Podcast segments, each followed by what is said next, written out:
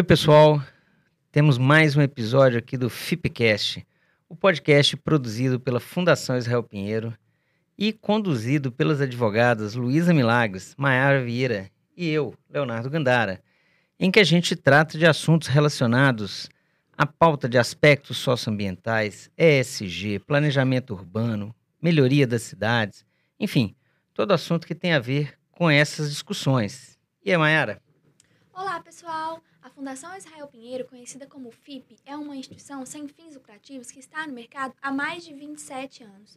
É, o nosso papel é desenvolver projetos de urbanos, melhoria de qualidade de vida, desenvolvimento social, econômico e ambiental, que agregue e traga melhorias de vida para a população. Temos mais de 100 projetos realizados em todo o território nacional. Conheça nosso acervo de projetos, se aproprie daquilo que entregamos para a sociedade e participe do FIPcast Mande perguntas, dúvidas, acesse o nosso Instagram, arroba Israel Pinheiro. Bom, Léo, conta pra gente qual o tema de hoje, que é um tema sensacional. Bem, para contar o que é o tema, a gente tem que contar como é que a gente ficou sabendo desse tema. A gente vai tratar aqui hoje de reuso de água em instalações industriais. Né? Dentro do planejamento urbano, da pauta de aspectos socioambientais, água é um fator decisivo e importante. Como que a gente chegou nesse tema? No caso, Aquapolo. A gente estava numa festa de aniversário, né? É, bebendo e comendo e... Empolgados enfim, com podcast. Empolgados, falando dos episódios. E de repente alguém comentou. Gente, vocês sabiam de um caso de uma empresa que faz o tratamento, pega o, o, o esgotamento sanitário, né, o esgoto sanitário, trata e devolve 100% de água tratada, é, pra, seja para indústria, seja para qualquer outra instalação industrial, a gente pensou, não, nunca ouvi falar, existe isso aqui? Existe. Falou assim, pô, chama Aquapolo, procurem isso, isso é interessante para a pauta de vocês. E aí a gente entrou em contato e chegamos até o Márcio da Silva José. O Márcio ele é o diretor-presidente da Aquapolo, está aqui com a gente hoje, a gente agradece muito pela disponibilidade de se colocar à disposição de bater um papo conosco. Enfim, Márcio, seja bem-vindo ao FIPcast. É, e agradecemos sua disponibilidade mais uma vez e assim, o interesse de nos ajudar nesse projeto do, do FIPcast.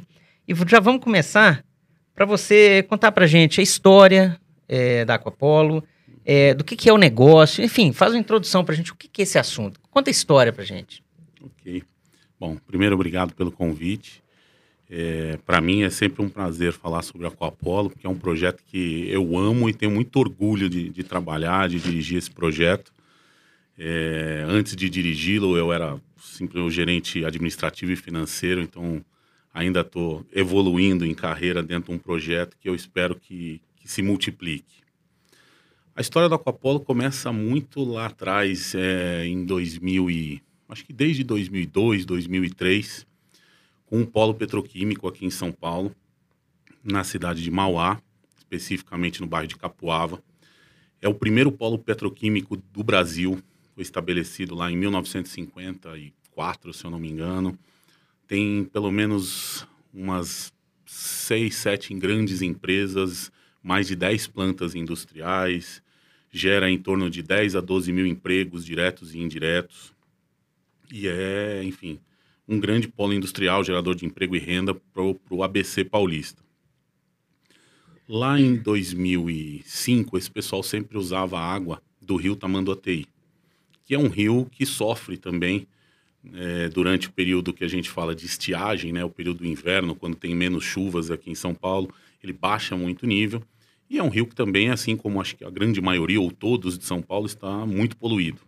Então eles tinham um cenário no polo petroquímico de captação de uma água, altos custos para tratamento, problemas de demanda, né, de, ou de oferta de água. Eles tinham demanda de água para poder crescer, etc. E não, não, não tinham oferta suficiente, pelo menos em alguns períodos. Toda essa questão de gastar muito para tratar essa água gerava custos maiores de manutenção, enfim. E principalmente eles pensavam em dois itens: os planos de crescimento dessa indústria né, e a garantia de água, independente de mudanças climáticas, independente do impacto que pudesse haver com, com os climas, com o clima, e obviamente eles já estavam muito à frente do tempo. É coisa que eu vejo hoje na prática, uma série de é, empresários ainda não, não se preocupam tanto com isso. E aí, em 2008, por uma pressão é, desse, dessas, desse conjunto de indústrias ao governo de São Paulo, a Sabesp, a Sabesp resolveu criar um projeto nesse sentido, criar uma... É, criou-se uma manifestação de interesse junto ao governo do estado para que esse projeto fosse para que fosse desenhada uma solução. E aí junto com a iniciativa privada, então nasceu o projeto Aquapolo. Então ele é uma sociedade é, entre um parceiro privado, hoje a GS Nima Industrial e a Sabesp. Então GS Nima hoje o parceiro privado tem 51%, a Sabesp tem 49%. Eu vejo como uma uma PPP aí de, de um super sucesso, porque é um projeto que deu certo, né? E se pensou nessa solução. Como que a gente vai garantir uh, água de forma sustentável para um polo petroquímico? Que é um insumo fundamental. É um insumo fundamental para eles, não só para... É, é, muito, não é na, na produção em si da, da resina plástica que eles produzem, mas na, no resfriamento, na geração de vapor para gerar energia, e, então é, é para a segurança da planta em si. Como garantir isso sem que seja uma, sem que a gente comece a concorrer com a população, né? Então, quando a gente pensa no ABC paulista, é uma região que tem uma, uma restrição hídrica muito grande, né? Se a gente comparar, e aí um dado interessante que a gente usa bastante, a ONU recomenda uma disponibilidade hídrica de 2.500 metros cúbicos por habitante por ano. Né? Quando, é mais ou menos a disponibilidade do estado de São Paulo. O Brasil está muito além disso, a gente tem uma abundância de água, mas São Paulo está mais ou menos nesse patamar. Quando a gente vem para os sete municípios do ABC, isso fica em torno de 5%. A disponibilidade da região é de 130 metros cúbicos por habitante ano. Então é muito pouco. Né? Obviamente, é, não vive só disso, porque a Sabesp, como concessionária, faz as transposições e leva, então ela garante o abastecimento. Mas quando as indústrias foram criadas lá nos anos 50, 60, era um polo industrial. Quase não se tinha pessoas morando, não se tinha serviços, comércio. Com o crescimento de São Paulo, virou cidade dormitório e virou até cidades realmente produtivas. Então, a concorrência pelo recurso água ficou muito grande. E como fazer isso? Hoje, as duas principais soluções que o mundo adotou são dessalinização de água do mar, que é extremamente caro, né? consome muita energia, é intenso, e principalmente para a gente inviável, porque a gente está aqui a 800 é. metros acima do nível do mar, longe. Então, sobrou o reuso. Né? E aí, esse projeto tem uma série de fundamentos aqui que garantiu que ele fosse implementado onde ele está e atendesse esse polo. Então, foi um, um conjunto de fatores, a disponibilidade do esgoto na região, a disponibilidade de tecnologia suficiente para fazer esse tratamento a um preço acessível, o polo petroquímico disposto a fazer isso, né, disposto a garantir um contrato de fornecimento longo, então a gente já nasceu com um cliente e um contrato firme de 42 anos de fornecimento, que é o suficiente para poder viabilizar essa, essa obra. Então, na verdade, é, essa demanda das indústrias do polo viabilizou o nascimento de uma empresa, uma planta de tratamento e principalmente uma adutora de 17 quilômetros para levar essa água da onde a gente está instalado, que nós estamos dentro da estação de esgoto da Sabesp, para pegar a matéria-prima, até o polo petroquímico. É, Márcio, existe um senso comum no Brasil que é a abundância de recursos hídricos, né, de água. Só que a gente vem vendo que nos grandes centros isso não, não é, não se aplica à realidade, né? É, enfim, cortes e horários de utilização de água, dia sim, dia não. Uhum. É, como que o reuso de água para fins industriais pode ser um negócio viável é, uhum. né, dentro dessa falta de recursos hídricos, principalmente nos grandes centros? É, o reuso vem crescendo muito no mundo e aí a gente teve um, uma associação internacional que teve um evento em outubro agora na Itália, onde a gente viu que a capacidade instalada de reuso cresceu nos últimos 10 anos 350% no mundo. E a capacidade contratada cresceu em 130%. Então tem uma série de. É, tem um pouco de capacidade ociosa entre o que está instalado e o que está contratado. Mas pelo menos isso significa que tem planejamento, ou seja, é feito para que no futuro a coisa uh, atenda às populações que estão ao redor ali. Quando a gente fala na, na humanidade como um todo, nos últimos 100 anos, consumo de água cresceu duas vezes mais do que o crescimento da população. Ou seja, a gente vem usando mais água per capita no mundo. Né?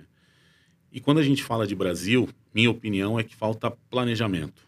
Né? A gente tem ainda uma, uma que, duas questões são fundamentais e que acontecem no mundo todo, não só aqui. A primeira é o devido valor da água. A gente tem água muito barata aqui no Brasil. Né? E é um recurso. Eu, eu faço uma comparação e eu brinco com uma dona de casa, às vezes uma. Qualquer pessoa, às vezes eu uso muito o exemplo da minha diarista que vai lá em casa. Ela, se a conta de água dela sobe cinco reais no mês, ela que paga tarifa social ali, menos de 40 reais, ela reclama e diz que é um absurdo, etc. Mas ela paga 70 reais de crédito no celular e não fica sem crédito de celular. Né? Então, o crédito celular é importante, mas a água é vida para você, para as plantas, para você comer, quer dizer. Então, a gente tem que ter um pouquinho mais de, de, de valor. E o segundo ponto é principalmente uh, o fato da palavra reuso. Né? Então, a gente mesmo no Aquapolo vem mudando para reciclagem de água, que é um termo mais bonito. E quando a gente fala reuso, as pessoas associam ao esgoto. E é uma coisa que a gente não gosta, né? O ser humano, a gente tem uma, uma ideia errada. E aqui no Brasil tem uma cultura de que a gente quer dar descarga ou quer abrir a pia, deixar aquilo ir pelo ralo e não quer saber para onde vai, o que vai acontecer, se aquilo vai ser tratado. Eu só não quero perto da minha casa, eu não quero mau cheiro. Então, esse é um problema. A gente tem é, poucas, pouca coleta e tratamento de esgoto ainda no Brasil. Isso eu acho que é o maior, é o principal ponto né, para viabilizar isso. Eu posso dar um outro exemplo lá atrás, em 2014, 2015, quando a gente teve a crise aqui em São Paulo, né, a pior crise em São Paulo. E logo depois dessa crise, São Paulo, o governo de São Paulo estava fazendo um plano diretor dos próximos 10 anos. E mesmo após a crise, nesses próximos 10 anos, não existia nada falando de reuso de água no plano diretor de recursos hídricos. Então, é, é um, o saneamento é um setor ainda muito tradicional, que está sempre com as mesmas ideias, no ele evolui muito devagar. Então, pensar em reuso é muito esquisito, talvez, na cabeça deles. Eu não sei ainda exatamente o motivo. Né? A viabilidade econômico-financeira ela precisa acontecer como aconteceu com o Polo, quando a gente tiver empresários que estão preocupados com as questões de ESG e principalmente com a questão de sustentabilidade operacional. Uhum. Né, eu sempre cito essa questão de 2014, que eu tenho um dos nossos clientes no polo petroquímico, aliás, o maior deles é a Braskem. A Braskem, em 2014, fechou a planta aqui de Paulínia, próximo a Campinas, por falta de água. Não tinha água para operar em 2014 e você imagina uma planta inteira parada, uma planta petroquímica, quando você inicia a planta novamente, a depender do tamanho, ela pode levar uma semana para chegar no ponto ótimo de operação. Então, o custo e a perda de recurso com esse, esse processo de parar. De ineficiência, né? né de ineficiência é muito alto. E as plantas aqui do ABC abastecidas pelo Aquapolo funcionaram normalmente como se não houvesse falta de água, não tinha crise hídrica para eles.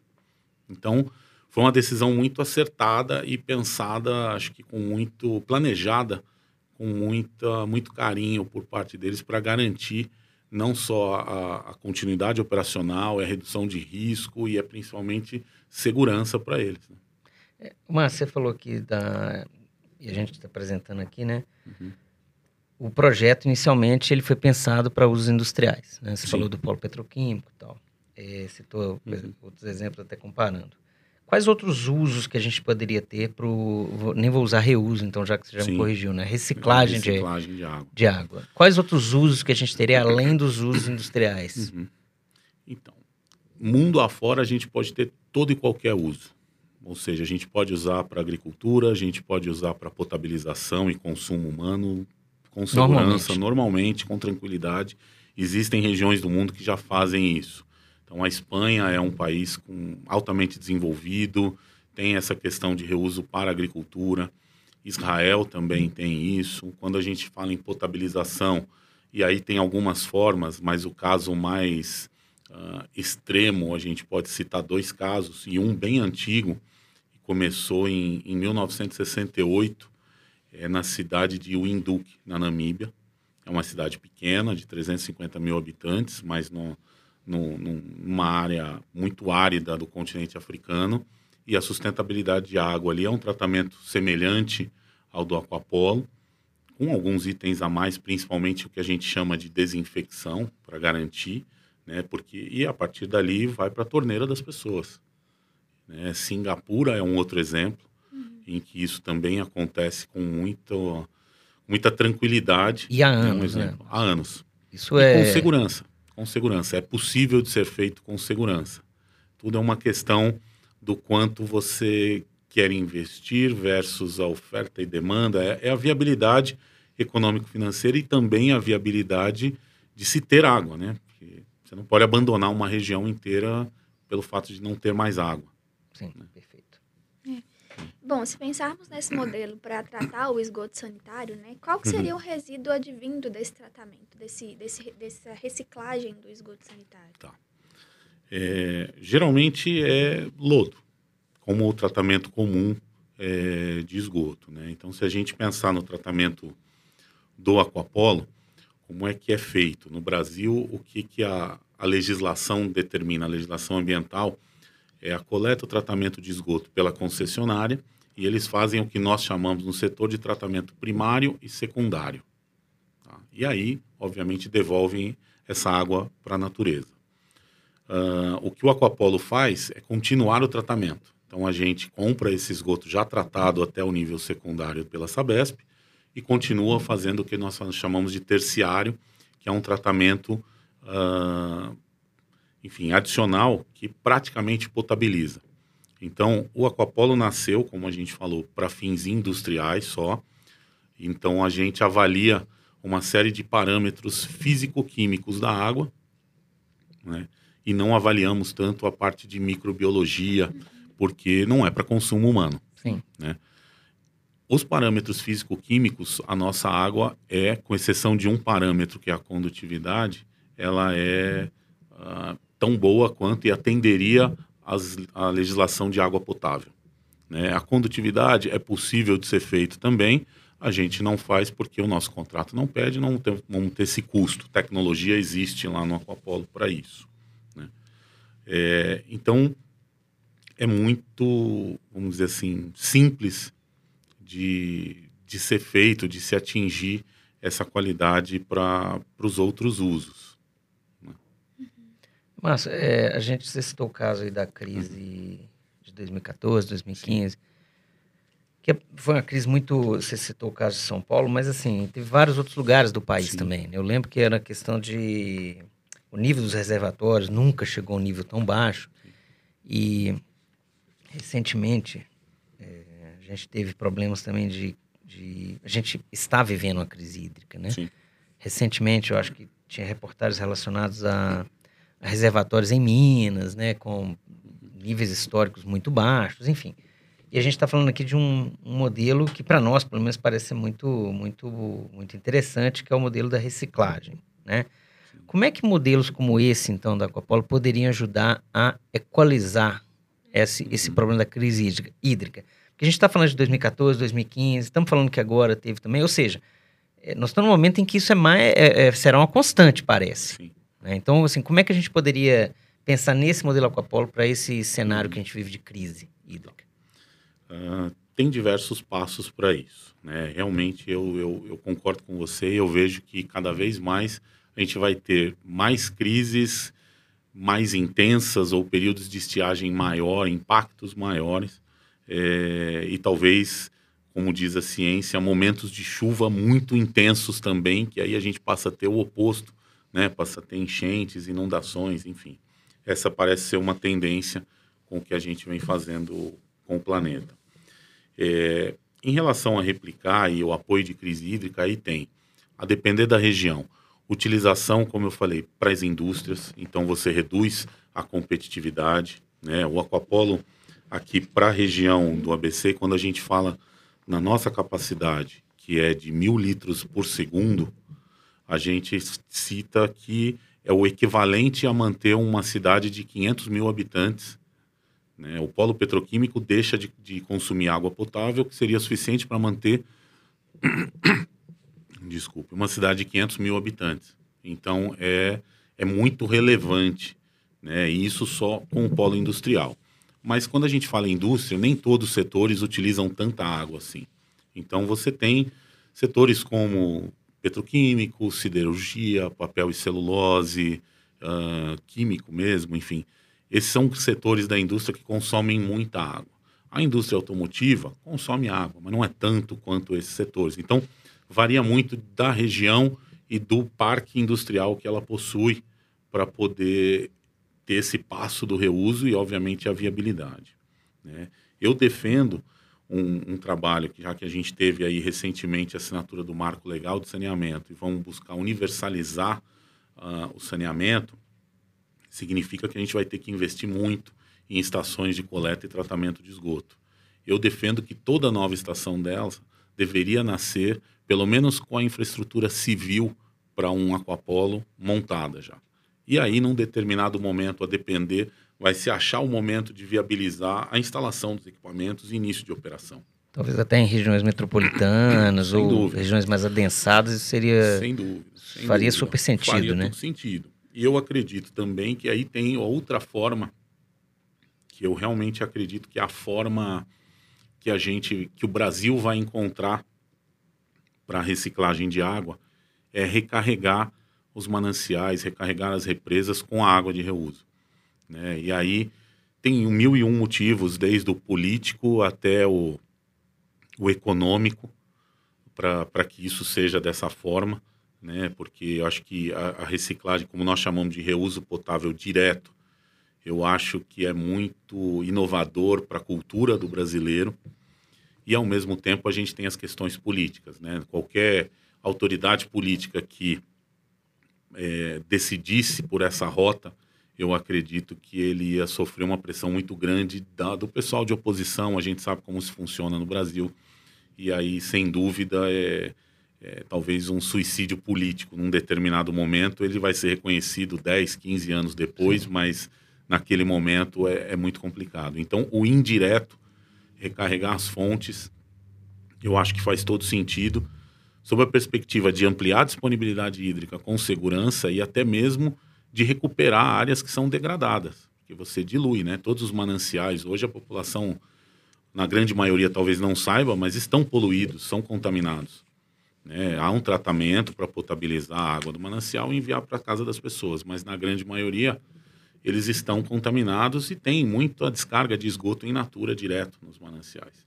Então, ao jogar a água de reuso, você também dilui a poluição que está lá e a natureza faz a parte dela. Então, acaba recuperando também um pouco dos mananciais ao mesmo tempo que aumenta a disponibilidade. Tá, só antes de. É, só uma, uma curiosidade, você citou aí Sim. o caso, a gente está falando de.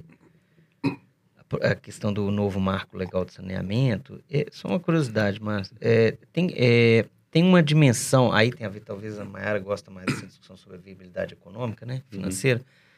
Por exemplo, cidades pequenas poderiam ter estruturas também, digamos, modulares, não estou pensando aqui, uhum. Para esse tipo de trabalho? Com certeza, conseguiriam ter. Hoje a tecnologia já barateou muito, né? O Aquapolo existe há 10 anos. A gente opera há 9, né? Teve dois anos de construção da planta, enfim. Então, essa tecnologia hoje já é muito barata e segura. Para vocês terem uma ideia, nós estamos localizados, como eu falei, a 17 quilômetros do polo.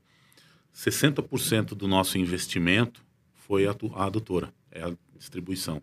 Não em si, não é a planta. É, seria tipo, a logística, a logística é mais cara do é que, mais cara do que isso. Né? E principalmente pelo fato da gente não misturar as redes de água. Então, por isso que eu digo que é mais interessante, você também não vai ter o, o investimento de fazer uma rede específica de água reciclada para a cidade toda. É mais fácil você jogar no manancial, ela dilui, melhora, a concessionária da região potabiliza essa água, como vai estar uma água menos contaminada, menos poluída também, vai se gastar menos para tratar, para potabilizar e distribui normalmente para a população. É isso que eu vejo o modelo mais inteligente do que ficar fazendo estruturas locais. É. Né? É, você contou pra gente que o Aquapolo ele tem, né, 51% de uma instituição privada e os Sim. outros 49% do, do, do público, né? Tem que Sim. ter esse interesse da gestão pública em atuar nessa Sim. questão. Quando a gente fala dessa viabilidade econômica, né, que o Léo Uhum. trouxe na pergunta anterior, é viável economicamente, ainda que seja só para um, pra um ente privado, é, né, talvez no- o, o público não compre a ideia, mas o, o ente privado ele consegue é, economicamente implementar esse tipo de reciclagem aí, né, da, da água e, e ter viabilidade econômica para ele se manter? Sim, é possível. É, e aí, de novo, falando com o case real, que é o do Aquapolo, né, a gente tem, tem viabilidade, e aí eu posso dizer alguns números. Quer dizer, é, apesar da gente ter investido numa planta para mil litros por segundo, que já foi pensando também no, no, no futuro, hoje a gente acaba fornecendo em torno de 60% disso, né, em torno de 600 litros por segundo. É, a gente tinha uma expectativa lá atrás de ter um, o break-even do, do, do investimento e começar a pagar dividendos lá em 2023 e a gente já começou a fazer isso desde 2019. né? Legal. Então é possível, é viável, é uma empresa lucrativa hoje. O que mais? O que é mais talvez complexo é justamente porque é caso a caso. Ou seja, tudo vai depender da logística. O quanto mais próximo a planta estiver do cliente, né, porque a logística é o mais pesado, mais barato é, mais viável e mais barato é de se fazer. No nosso, no nosso caso foi um projeto bem desafiador mesmo, né? O que ajudou a viabilizar isso, sem dúvida, foi o interesse do cliente em assinar um contrato de longo prazo para garantir essa viabilidade. A formatação que a gente fez foi muito interessante também, porque os acionistas colocaram apenas 10% do valor necessário, de todo o investimento para constituir a empresa e conseguir, e os outros 90% a gente emitiu um título de dívida de longo prazo. Achamos aqui Atrelado a esse contrato? De, atrelado a esse 42 contrato. anos? Exatamente. Ah, então, é- é, essa expertise financeira foi muito importante para viabilizar, porque 90% foi dinheiro de terceiro. Quem comprou essa debênture foi o FI FGTS, que resolveu investir, num título de 18 anos. Então, a gente ainda está terminando de pagar. É, mas a- aceitou como garantia os recebíveis do contrato com o cliente. Então a gente também não teve um custo com garantia. Obviamente, né, o, o rating do cliente é muito bom, ele sabe que o crédito do cliente é bom, paga bem, então funciona dessa forma. Isso viabilizou, a gente fez essa equação de forma que foi muito interessante para viabilizar o projeto e é um modelo que eu acho que também pode ser seguido e replicado por todo mundo. O parceiro público, o interesse dele varia muito. É difícil, eu acho, ter esse, esse interesse, né? Eu já ouvi falar de casos de projetos no Rio de Janeiro há, há muitos anos aí, talvez até antes do Aquapolo, e não saiu, não sei se por falta de interesse, ou por falta de planejamento, ou de, é, enfim, atividade comum mesmo, planos comuns entre um privado e a SEDAI.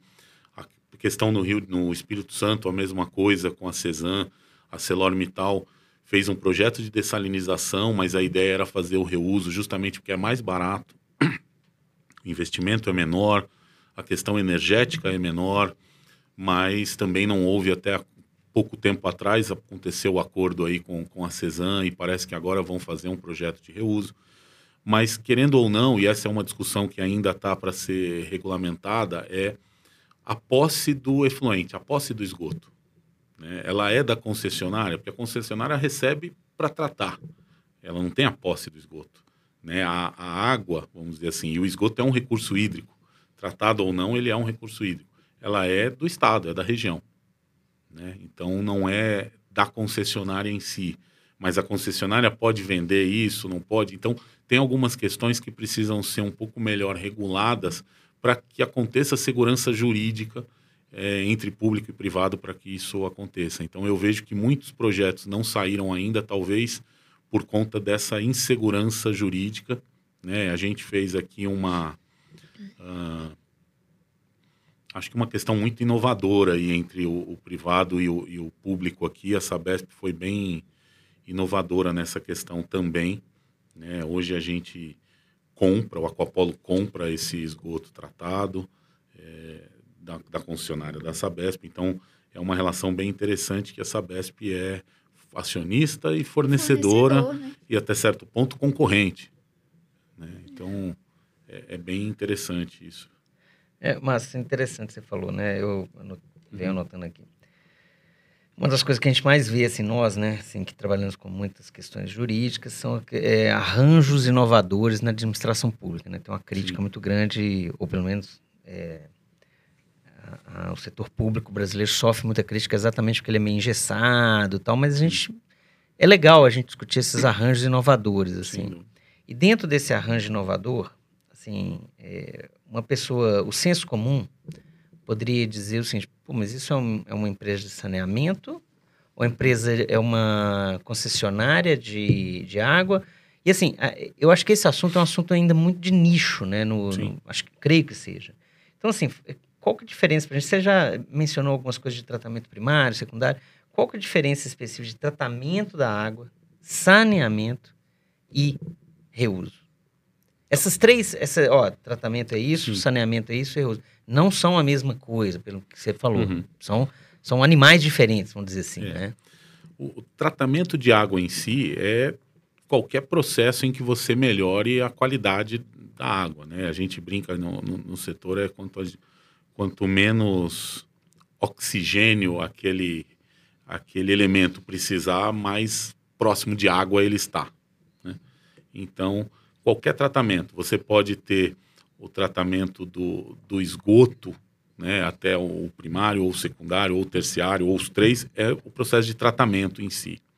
Saneamento é a infraestrutura, é você conceder uma infraestrutura de fornecer, de conseguir fornecer, distribuir água uh, potável e até outros tipos de água, coletar e, e depois tratar esse o, o efluente disso. Então isso é saneamento que é a infraestrutura para você garantir, inclusive, uh, uma melhoria muito grande de saúde pública quando você tem saneamento. Né?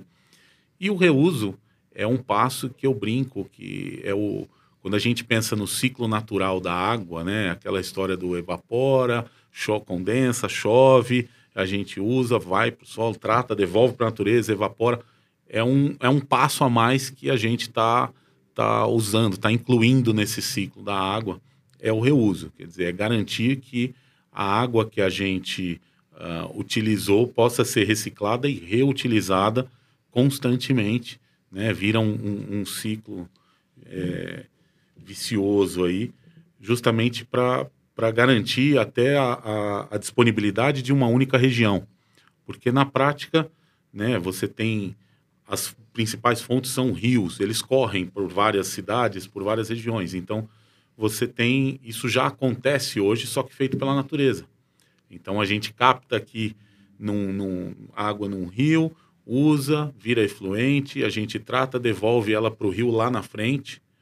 Outra cidade, a próxima cidade, vai captar, vai fazer o mesmo ciclo, vai devolver mais à frente no rio. Então o reuso já existe, porque há um limite de água no planeta, ninguém inventa água. Então isso já existe. O que a gente faz com o processo do reuso é acelerar esse processo natural e tentar manter o máximo de água na região, obviamente sem afetar o curso do rio, enfim. É, é isso. Bacana. É, você falou aqui, né, agora em outras é, é perguntas também, sobre essa é, ajuda que pode ocorrer né, em devolver uhum. a água tratada e reutilizada para os mananciais. É, do ponto de vista ambiental, né, e diante uhum. da crise que, que o, o, Brasil e o mundo inteiro vem vivendo, em vários fóruns discutidos isso, é, como que esse modelo pode contribuir para atenuar esses problemas ambientais que principalmente o Brasil vem vivendo, enfrentando, né, e a população uhum. dos grandes centros, por exemplo? Bom, eu acho que primeiro a gente deveria. É... E, de novo, isso é uma equação complexa, né? Como eu falei, volta lá no valor da água. A água no Brasil, comparada com alguns lugares do mundo, ela é muito barata. Por mais que a gente pense e a, gente tem aquela máxima que a população fala, ah, eu pago X de água e é o dobro de esgoto, para que o trabalho, a tarifa da coleta e do tratamento ainda é muito barato comparado com, com Europa, comparado com lugares dos Estados Unidos, do Canadá, enfim. Então a primeira coisa é conscientizar a população sobre isso, né? Simplesmente fazer a infraestrutura e tratar não adianta. A gente precisa com que a população entenda os benefícios disso. E aí a população estaria, estaria disposta a pagar um pouquinho mais. Por que eu digo isso? Porque para mim passa por inicialmente como eu falei, todas as a infraestrutura que a gente vai fazer agora com o marco legal, quer dizer, vamos universalizar a coleta e tratamento de esgoto. Não adianta fazer no primário e no secundário. Atende o secundário? Atende. Mas a gente tem visto nos rios que mesmo que, obviamente, o principal problema é a poluição né, que, que a própria população causa em si, mas é, se a gente fizesse um tratamento terciário nas estações de tratamento, quer dizer, talvez não no nível de polimento da água tão grande quanto do aquapolo, mas uma parte já, a gente já entregaria para a natureza uma água melhor e ela teria menos trabalho, né? E talvez pudesse, vamos dizer assim, lutar contra a poluição por conta própria com, com, com mais força. Eu acho que esse seria o primeiro passo. Né? O segundo passo, sem dúvida, aí são estruturas mais, mais requintadas, como Aquapolo e outros até mais evoluídos, em diversas regiões. Mas inicialmente, que é o básico, né? O Brasil ainda está para fazer o básico. Uhum. E eu acho que a gente já devia começar a fazer o básico bem feito. Né? Talvez, e aí eu tenho expectativa que agora que essa legislação é, da ANA, que tem que regular essa questão de água e esgoto a partir de agora, que houvesse uma, uma interação maior com os órgãos ambientais para que a gente pudesse ter uma exigência maior. Tá. É, eu tô achando super, eu anotei aqui também, assim, basicamente o que a gente tem é um, é um Project Finance, correto? Correto. Criado para aquela situação, é, Mara ressaltou a questão dos 51%, 49% Sabesp. É, é, como é que funciona, Márcia, assim, a governança desse, uhum. do, do, desse arranjo? Óbvio, a gente Sim. é uma empresa tal, mas por ter um parceiro público é, e por ter uma finalidade específica uhum. tal é, são arranjos muito específicos. Você falou do Sim. contrato de longo prazo. Como é que funciona a governança da Aquapolo? Até para garantir os interesses tanto dos investidores Sim. quanto do, sim, do órgão sim. público. Como é que funciona? Então, vamos lá. Uh, foi criado, então, obviamente, desde que foi criada, tem um acordo de, de acionistas, tem um estatuto com as regras que ambos acionistas uh, acordaram. Dentre elas, o Aquapolo funciona com dois diretores. Então, eu, como diretor-presidente, que represento o acionista controlador, o privado, um outro diretor que está lá comigo, que representa a, a Sabesp, né, o acionista público. Então, a gente faz a gestão da empresa juntos. E a gente tem um plano de negócio. Então, anualmente, a gente vai ao conselho de administração aprovar um, o nosso plano estratégico, o nosso orçamento, todas, todas as premissas e o plano de, seja de crescimento, do que a gente precisa fazer para manter a empresa e atender aos interesses tanto dos clientes, da sociedade, dos acionistas, enfim. E esse plano, obviamente, contempla o que a gente quer fazer e é aprovado. Então, a governança é de uma diretoria representando os dois acionistas, uh, um conselho de administração formado também por membros dos dois acionistas, né? E, obviamente, os acionistas. A parte disso, a gente tem uma governança muito forte também do agente financeiro, que, ao dar o financiamento, colocou uma série de, de, de covenants, que a gente chama, né? Sim. De obrigações contratuais que a gente tem que seguir. Então, isso está sempre considerado em todas as decisões, definições e a gente não pode, enfim, fazer nenhuma mudança. Né? Nós temos aí algumas questões já de, de evolução nesses 10 anos que a gente vem negociando com os clientes e hoje o contrato mesmo de fornecimento entre a Copol e o cliente está para o agente financeiro aprovar essas mudanças, uma vez que o recebível do contrato é a garantia. Então é uma governança muito forte. E a gente acaba se submetendo a toda a legislação de SA, por ter uma debênture e tal, então é uma SA de capital fechado, mas uma SA a gente tem toda essa legislação, a gente também é sujeito à, à lei de SAs, lei das estatais, por ter uma empresa pública, então a gente está sempre muito amarrado em tudo que a gente vai fazer. Mas por sermos uma empresa privada, na essência, a gente tem mais flexibilidade do que a empresa pública ainda. Não, é, porque esse eu acho que eu achei bem bacana, assim. Sim, Antes de, de É. passar para Mayara de novo, é só para. Sim. Você falou de no início sobre algumas experiências. Você falou na Namíbia, se não me engano, Isso. né? Citou Singapura. É, Uhum. Quais outras experiências que a gente tem que você poderia ressaltar assim? Falar, pô, essa aqui é uma experiência bacana, essa aqui talvez funcionasse no Brasil ou não. E assim, Uhum. na América Latina nós temos alguma coisa parecida? Ou o que, que a gente poderia trazer assim? Pô, olha, isso aqui poderia Sim. funcionar no Brasil. É, na América Latina a gente não tem, o Aquapolo é, é único. A gente tem bastante projeto de dessalinização do mar é, no Chile, enfim, mas reuso em escala industrial, com essa escala do Aquapolo, somos único, os únicos. Éramos até, eu não sei, se eu não me engano, na Austrália estão estão construindo um projeto maior do que o nosso, mas até então, quando a gente nasceu, nós éramos o maior do hemisfério sul. É, enfim, a experiência da Namíbia e de Singapura, eu acho que elas são realmente muito avançadas para o Brasil, como eu falei, porque é o reuso direto. Então, direto do, do, do tratamento de reuso ali, acabou, você põe na torneira de todo mundo. E é aquilo que eu falei, né? Sendo muito eh, transparente, eh, qualquer autoridade que fizesse isso, eu acho que no dia seguinte estaria em todos os jornais, falou, olha, o governador ou o prefeito Tem água de autorizou esgoto água de esgoto É. para sua casa. É muito Então, cultural, né? é muito cultural, é muito complexo. Mas eu acho que tem um projeto nos Estados Unidos e na- no condado de Orange, na Califórnia, que é muito significativo. Lá eles têm, eles tiram água de um aquífero subterrâneo. Então usa-se a água normalmente, trata-se o efluente, faz o mesmo tratamento e eles reinjetam no aquífero essa água. Então eles fazem o que a gente chama do reuso indireto, que é passar de volta pela natureza. né? Então a forma como eles acharam para vencer as barreiras culturais da população foram foi essa, quer dizer, a gente continua tirando água do aquífero. O que a gente faz é injetar no aquífero de volta. Não, água circuito tratada. fechado. Então, é um circuito fechado. É o que eu falo para a gente fazer aqui. Quer dizer, olha, vamos pegar a água do Aquapolo ou de qualquer outra empresa semelhante, vamos voltar ela para o manancial pronto.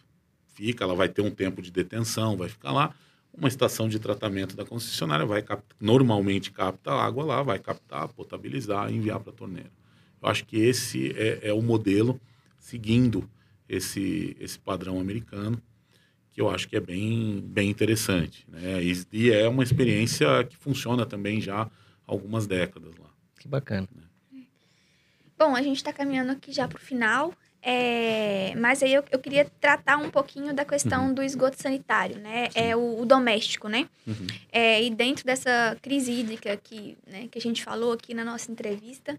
é, e aí, Márcio, eu queria ouvir de você um pouquinho se a gente pudesse utilizar, né, é, assim, é, é, esse reuso para o esgoto sanitário, para devolver para a utilização doméstica, é, quais os benefícios que isso que contribui e se o Aquapolo estaria preparado e apto para poder trabalhar é, a- para além das questões industriais para Uhum. ajudar nesse, nessa crise que vivemos. Sim.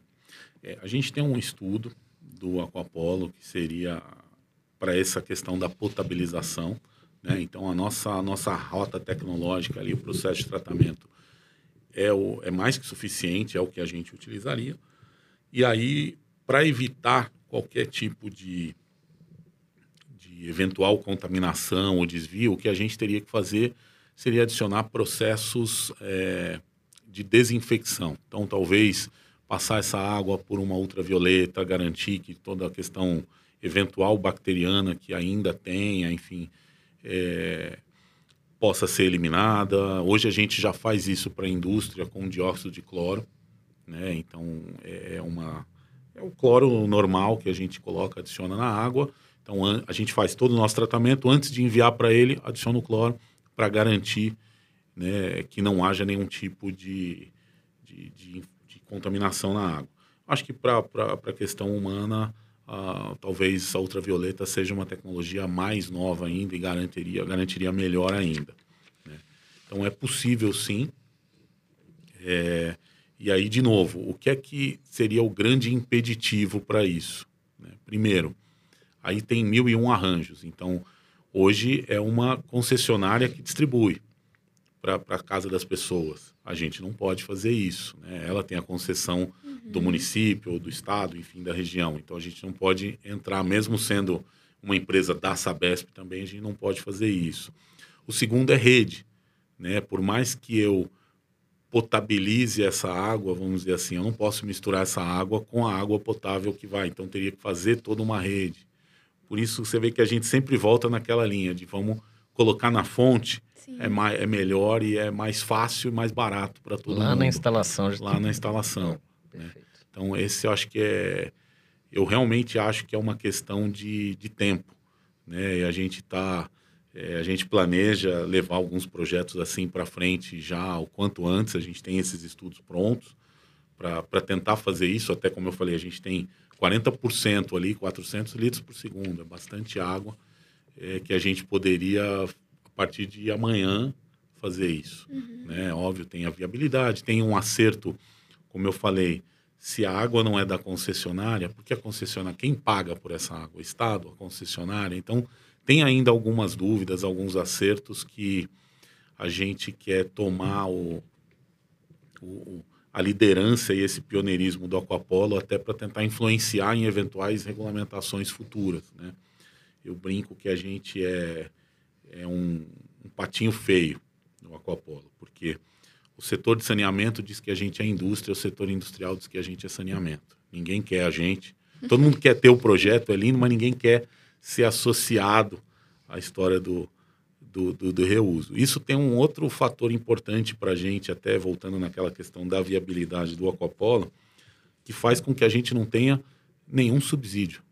Né? O setor de saneamento tem subsídios em energia, nós não temos, é um dos maiores custos nossa energia.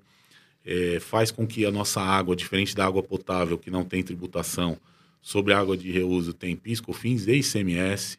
Então, é um outro fator que para a indústria, ok, que vai usar na produção, vai se creditar, então isso passa a estar tá compondo a cadeia, Sim. né?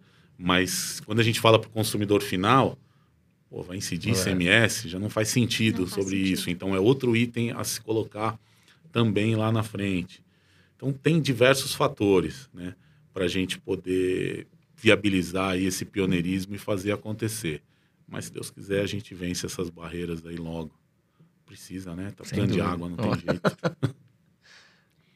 Bom, Márcio, é, já caminhando aqui para o fechamento uhum. e concluindo com tudo que você falou, é, eu acho que nós aqui do, do FIPCast, quando nós é, ficamos sabendo desse projeto e a gente ficou bastante empolgado. A pergunta que todo mundo se fez foi essa, né? Como isso ainda não é replicado para o resto Sim. do país? Né? Porque existe viabilidade econômica, existe viabilidade ambiental. Então, assim, a gente ficou nessa questão, né? Você colocou aí para gente uma série de, de obstáculos, né, que existem. É, eu acho que a falta de conhecimento, né, é um deles, assim, é, tanto do, do poder público quanto da sociedade civil. É, a falta de segurança jurídica em algumas questões, né? É, essa questão do, do, do, governante só pensar no mandato, né? Então, assim, pensa para quatro, oito anos, não pensa para além disso. É, o que que você, assim, no, resumindo tudo, o que que você colocaria como principal obstáculo para que esse projeto não se replique é, para outras instâncias no, no, no país? Então, é, o mais simples, eu vou dizer, seria a gente ter uma campanha de conscientização realmente do valor da água e da importância desse recurso, do quão limitado ele é, né? O fato da gente estar tá poluindo, quer dizer, como eu falei, cada vez mais a gente consome mais água e a gente mesmo polui as fontes.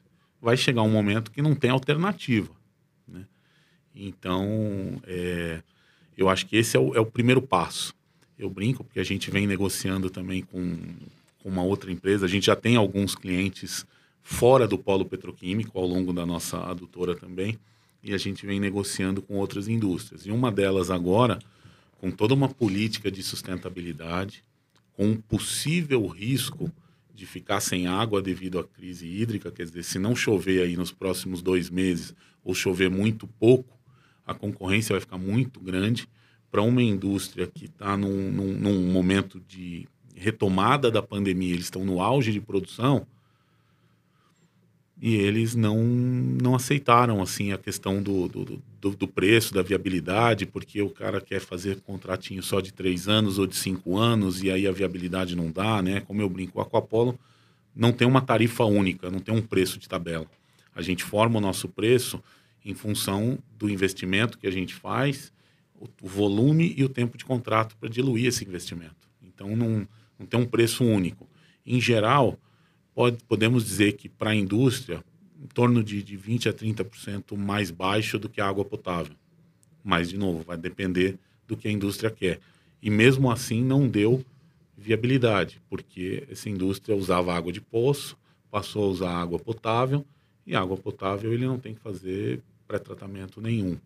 E aí não quer talvez voltar a ter esse, esse trabalho de fazer um pré-tratamento, enfim, não sei exatamente o motivo, mas segundo eles não deu viabilidade.